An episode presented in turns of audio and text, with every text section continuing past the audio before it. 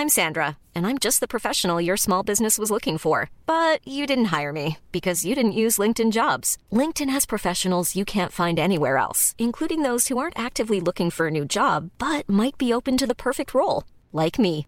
In a given month, over 70% of LinkedIn users don't visit other leading job sites. So if you're not looking on LinkedIn, you'll miss out on great candidates like Sandra. Start hiring professionals like a professional. Post your free job on linkedin.com/people today. Imaginez, jeu de rôle, hein. Imaginez, j'ai un uniforme, je suis policier ou gendarme, l'air un peu autoritaire, je viens vers vous, c'est vert comme ça, il vous fait euh, pièce d'identité s'il vous plaît. Et vous me tendez votre smartphone, et c'est normal. On en parle. On en parle. C'est le sujet de la semaine par l'équipe de Frandroid.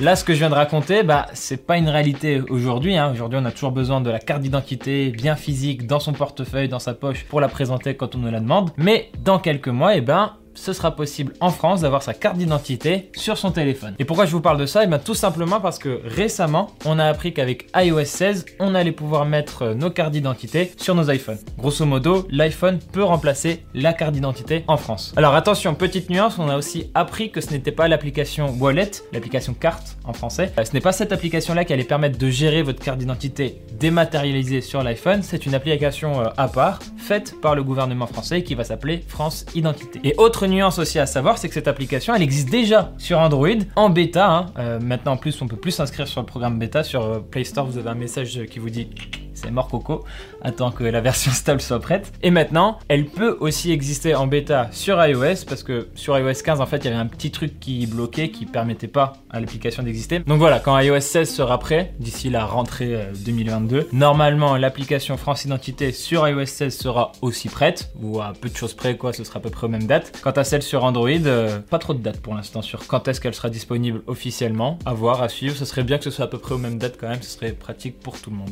Et finalement, vous vous rendez compte aussi peut-être que tout ça, c'est pas des grosses nouveautés incroyables, toutes fraîches, toutes récentes, mais qu'on parle de ce sujet depuis quelques temps déjà. Et c'est juste que avec iOS 16, le sujet est revenu sur le tapis. On s'est dit à Frandroid, bah voilà, c'est une bonne occasion euh, bah, de se poser les bonnes questions, d'essayer de comprendre à quoi ça pourra servir cette application d'identité numérique, et est-ce qu'il y a des craintes euh, à avoir, ou est-ce qu'on peut déjà peut-être rassurer les gens?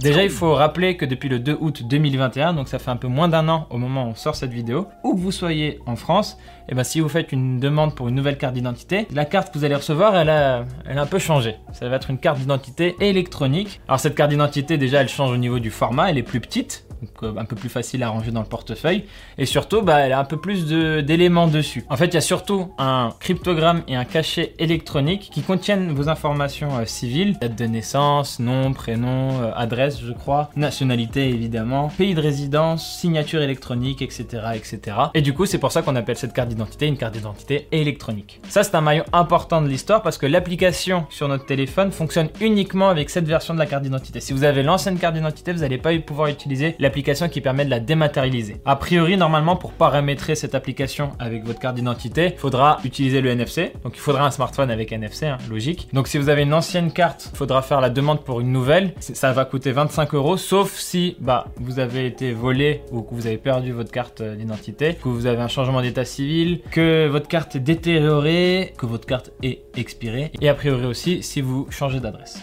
Donc maintenant, on en arrive à l'application sur notre téléphone, Android ou iOS. L'idée, grosso modo, c'est de simplifier plein de démarches administratives pour obtenir plus facilement, plus rapidement des attestations, des justificatifs, faire des démarches euh, du coup euh, au niveau des impôts, pour ouvrir un compte bancaire, que sais-je. Il y a plein de choses qui peuvent être imaginées autour de ça sur la dématérialisation en fait de nos euh, services administratifs. On peut imaginer par exemple des situations où il faut ramener la photocopie recto verso de votre carte d'identité et tout. Bah là non, vous baladez juste avec votre téléphone, même pas avec votre portefeuille avec la carte d'identité dans la poche sur votre téléphone, vous le présentez à l'autorité, l'organisme qui vous demande ces documents-là, et ils pourront avoir les informations vérifiées, sécurisées, en tout cas a priori, euh, juste grâce à votre téléphone, grâce à l'application France Identité. Mais on peut aussi imaginer des applications. J'imagine un truc où vous achetez par exemple un, billet pour assister à un événement sportif. Peut-être que ce billet, il est nominatif que pour vous et tout. Il faut vraiment bien vérifier l'identité parce que sinon ça va provoquer des problèmes. Bam, euh, vous utilisez l'application pour vous identifier.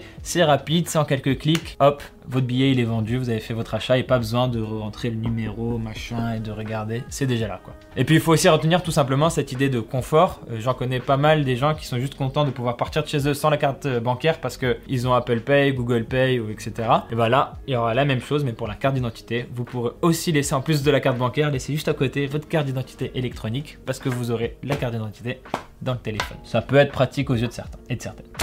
Mais attention, tout ce que j'ai dit là, c'est facultatif. C'est hyper important de retenir ça. L'État viendra pas vous dire attention, c'est obligatoire, vous allez utiliser l'application d'identité numérique, il faut dématérialiser tout, sinon euh, vous n'avez plus accès à rien. C'est pas, pas ça l'idée. Si vous voulez garder la carte d'identité physique, libre à vous, euh, elle sera toujours acceptée évidemment, toujours autorisée. Il devrait toujours y avoir des manières alternatives pour faire vos démarches. Ce sera juste une option supplémentaire, mais pas une option qui vient remplacer tout le reste. Pour ceux qui veulent plus de choix, pour ceux qui veulent plus de rapidité, de flexibilité, ce genre de choses. Par contre, là où j'aimerais mettre une nuance sur ce point, c'est qu'on a déjà pu voir par le passé certaines démarches devenir très dépendantes en fait de, ce genre d'application euh, dématérialisée et que les personnes finalement qui préfèrent se déplacer, aller physiquement quelque part, obtenir de l'aide, on les renvoie beaucoup des fois vers des plateformes numériques. Je pense par exemple à des services après-vente ou des choses comme ça où on est des fois obligé de passer par un, chatbot quand des gens parfois voudraient avoir quelqu'un de, de physique en face d'eux.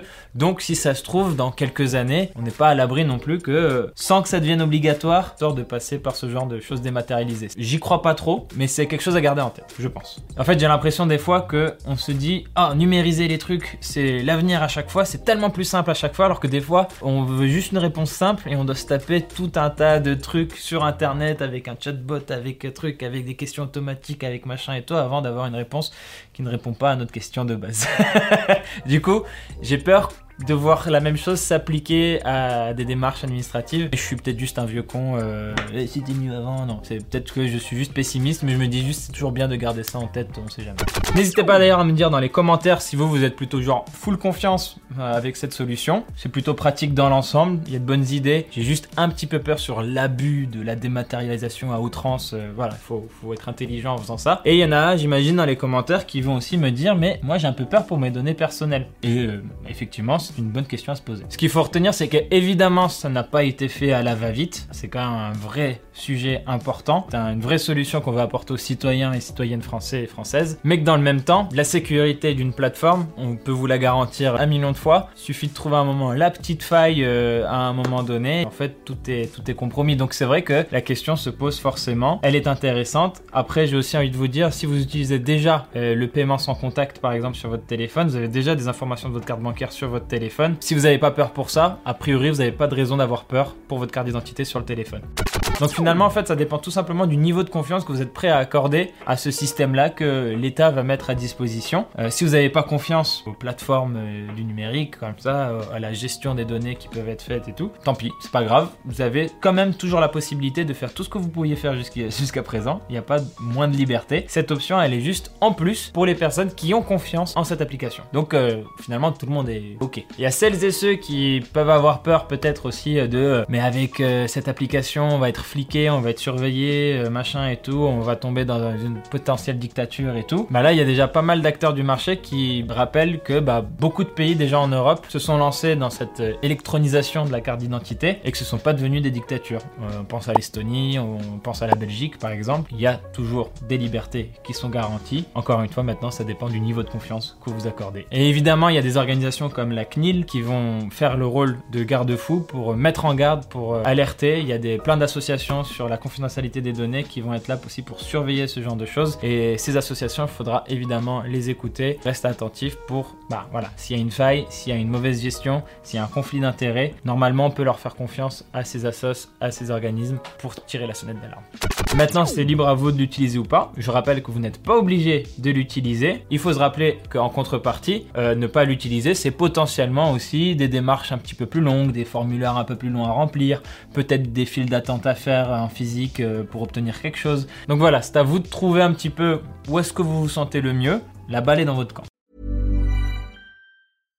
When you make decisions for your company, you look for the no-brainers. And if you have a lot of mailing to do, stamps.com is the ultimate no-brainer. It streamlines your processes to make your business more efficient, which makes you less busy. Mail checks, invoices, legal documents, and everything you need to keep your business running with stamps.com.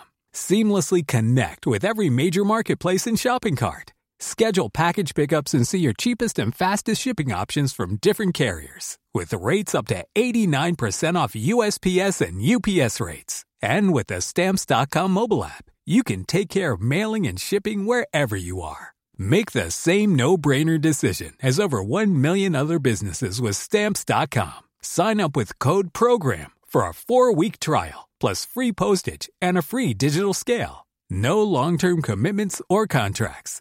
That's stamps.com. Code program.